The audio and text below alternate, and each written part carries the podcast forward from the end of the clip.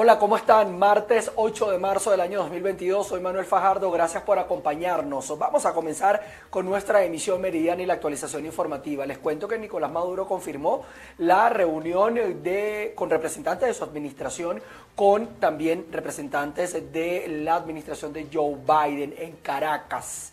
Sin embargo, no ofreció mayores detalles. Vamos a ver qué fue lo que dijo respecto a esto. Una reunión importante Seguramente el doctor Jorge Rodríguez dará detalles en los próximos días, alguna rueda de prensa para que le hagan todas las preguntas que haga falta.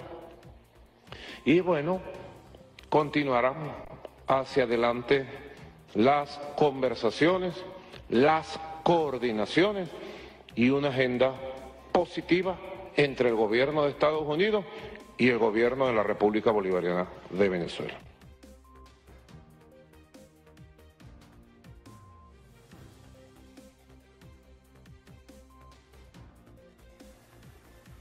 En este sentido, también les digo que tanto senadores republicanos como demócratas mostraron su desacuerdo con esta visita de los diplomáticos estadounidenses. Bob Menéndez, senador demócrata, manifestó su oposición a relajar las sanciones a Maduro y también ha expresado que las aspiraciones demócratas del pueblo venezolano, al igual que la determinación y el coraje del pueblo de Ucrania, valen mucho, más que unos pocos miles de barriles de petróleo. También el senador Marco Rubio mostró su desacuerdo con estas conversaciones iniciadas por Joe Biden y la administración de Maduro. Según Rubio, la oferta de Estados Unidos a Maduro es la siguiente.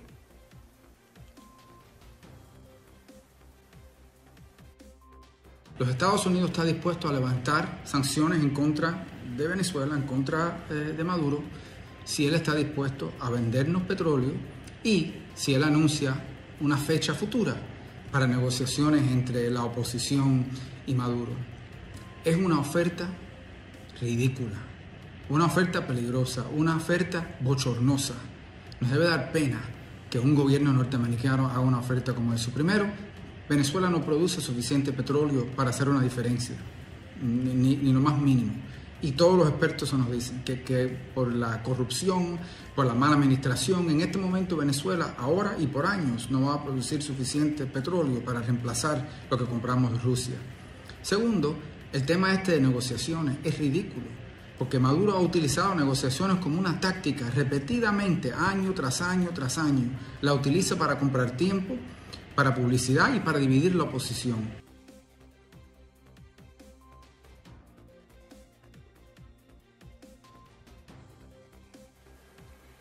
Bien, sin embargo, Nicolás Maduro anunció la reanudación del proceso de negociación con la oposición y otros sectores civiles venezolanos. Les cuento que estamos también a la espera de una rueda de prensa que va a dar en pocos segundos Joe Biden. Todo esto para hablar sobre nuevas sanciones que va a imponer eh, a Rusia. Todo esto para evitar la exportación del petróleo ruso. Estamos ahí atentos a la señal. Vamos a continuar con más información, pero apenas empiece esta rueda de prensa nos vamos a conectar con ella allá en la Casa Blanca en Washington. Les cuento que Estados Unidos pidió a países europeos dejar la dependencia energética de Rusia. Los refugiados ucranianos aumentan esto y más en nuestro resumen informativo sobre la invasión a Rusia.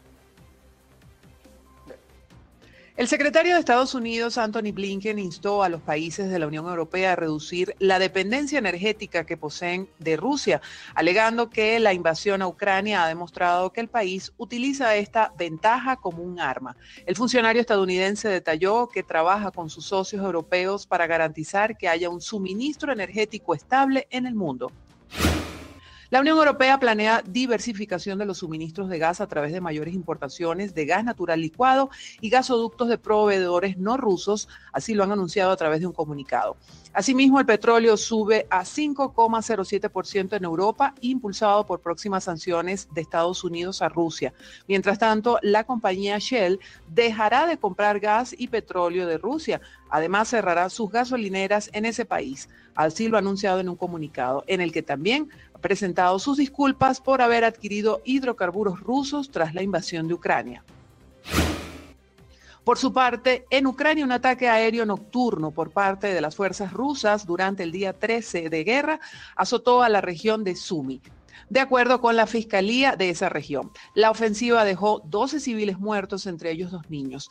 Al respecto, el presidente Volodymyr Zelensky denunció las promesas incumplidas de Occidente para defender a Ucrania de la defensiva militar que lanzó Rusia hace 13 días. Más de dos millones de personas, entre tanto, han huido de Ucrania en los 12 días transcurridos desde que comenzó la invasión rusa, según la Organización Internacional para las Migraciones y la Agencia de Naciones Unidas para los Refugiados.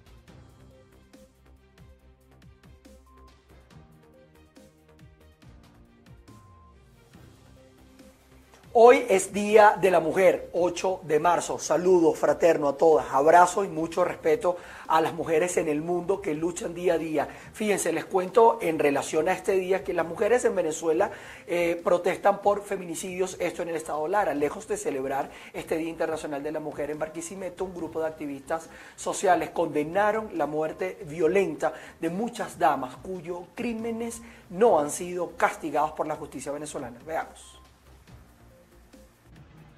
Gracias por el contacto. Buenas tardes. Nos encontramos desde la Plaza de la Justicia en Barquisimeto, Estado Lara, en una manifestación que están realizando las mujeres a propósito del Día Internacional del Género. A mi lado se encuentra Marisol Bustamante, politóloga, activista política, porque más que celebrar hoy, Marisol, hay un mensaje muy importante, se de unas cifras que son realmente alarmantes en el Estado Lara. Bueno, fíjate, nada más en el mes de enero en el país nos mataron a 20 mujeres. Son 20 femicidios que por lo menos la mitad de ellos va a quedar impune. Y va a quedar impune porque los organismos de justicia no acuden a tiempo, tanto en la etapa inicial de denuncia de la víctima como en todo el proceso judicial que conlleva llevar a la víctima hasta la sentencia definitiva. Nosotros hoy estamos en la Plaza de la Justicia como una forma de protesta. No celebramos, por eso venimos vestidas de negro. Estamos de luto, estamos realmente eh, manifestando y expresando y convocando a la gente a reflexionar. La violencia no tiene género. La violencia afecta también a hombres, afecta a niños, niñas y adolescentes y personas de tercera edad por igual. Por lo tanto, nosotros exigimos al Ministerio Público, exigimos también a los jueces que atiendan de forma inmediata a las víctimas. Estamos cansados de tantas leyes. Aquí esto no tiene que ver con leyes, tiene que ver con la atención, tiene que ver con el interés. Entonces, es importantísimo que aquí todos nos responsabilicemos por la violencia de género. Es lamentable que hoy tengamos que decir que Lara se convirtió en una zona femicida, con otras cuatro entidades que, que con Lara conforman las cinco primeras que a nivel nacional presentan mayor cantidad de femicidios en el país. Muchísimas gracias, Marisol.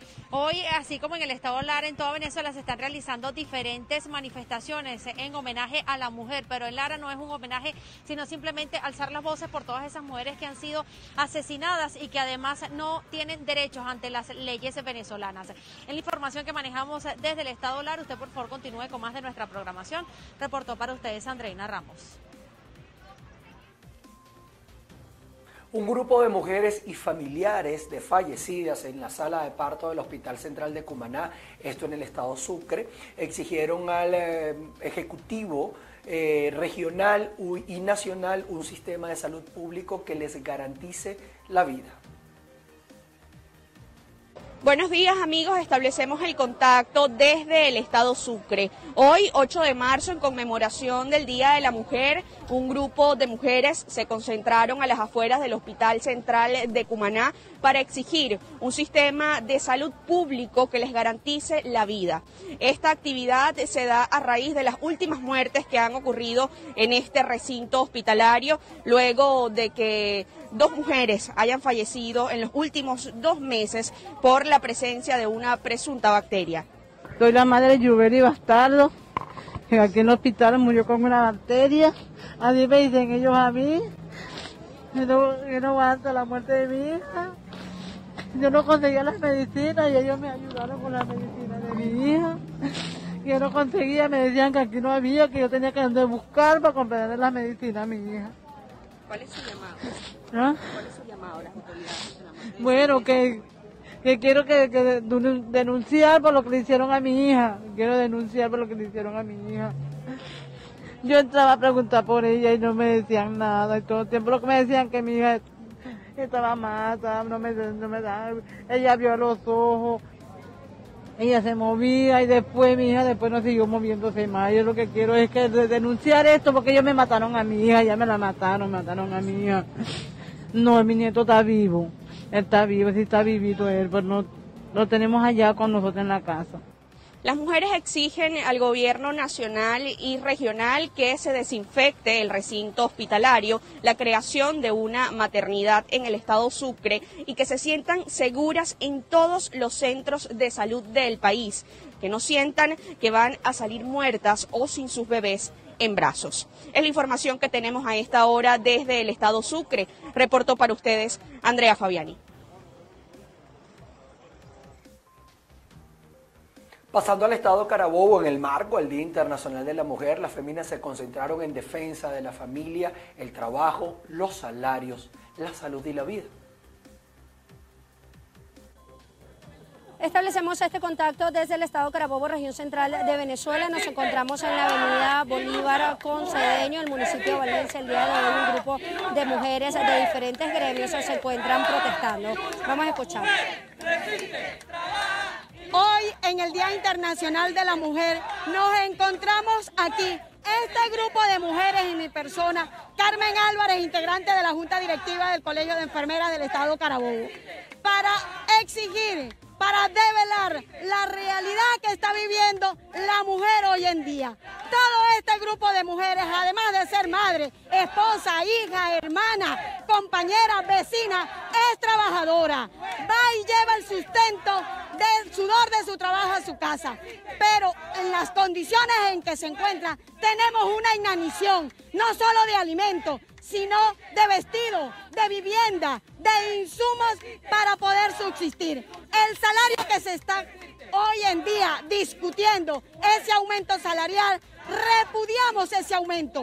No cumple las necesidades que tiene la mujer trabajadora para cubrir las necesidades de su hogar. Tenemos más de 100 años luchando por la igualdad de género y hoy día estamos luchando por las reivindicaciones salariales. Por eso nos estamos organizando. Para el día de mañana hacemos la invitación en la Plaza Santa Rosa a apoyar a lo que es los jubilados, que también están en una condición de precaria. Y para el próximo 16, en lo que es la reivindicación de Declaraciones de Carmen Álvarez en representación del Colegio de Enfermeros del Estado Carabobo hoy. Un grupo de mujeres que hacen vida en el Estado Carabobo de diferentes gremios se encuentran conmemorando el Día de la Mujer y exigiendo salarios ajustados a la realidad del país y mejores condiciones de vida. Es parte del reporte que podemos aportar a esta hora desde la región central de Venezuela, quien reporta.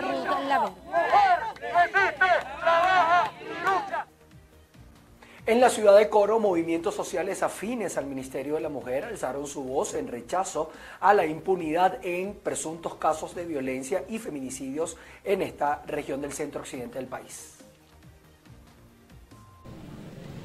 Muy buenas tardes. En el marco del Día de la Mujer, un grupo de instituciones gubernamentales y ONG elevaron su voz de protesta para exigir que en el Estado Falcón, específicamente en la península de Paraguaná, se cree un tribunal de violencia para que puedan procesarse los casos, las denuncias sobre violencia contra la mujer y además exigen celeridad en algunos casos que han quedado impunes, casos de femicidio acá en la región. Escuchemos. Junto a los nosotros con esta información despedimos nuestra emisión meridiana. Nos vamos de inmediato una vez finalice esta emisión meridiana con la transmisión desde la Casa Blanca con estos anuncios que va a hacer el presidente de los Estados Unidos, Joe Biden. Se les quiere. Chao, chao.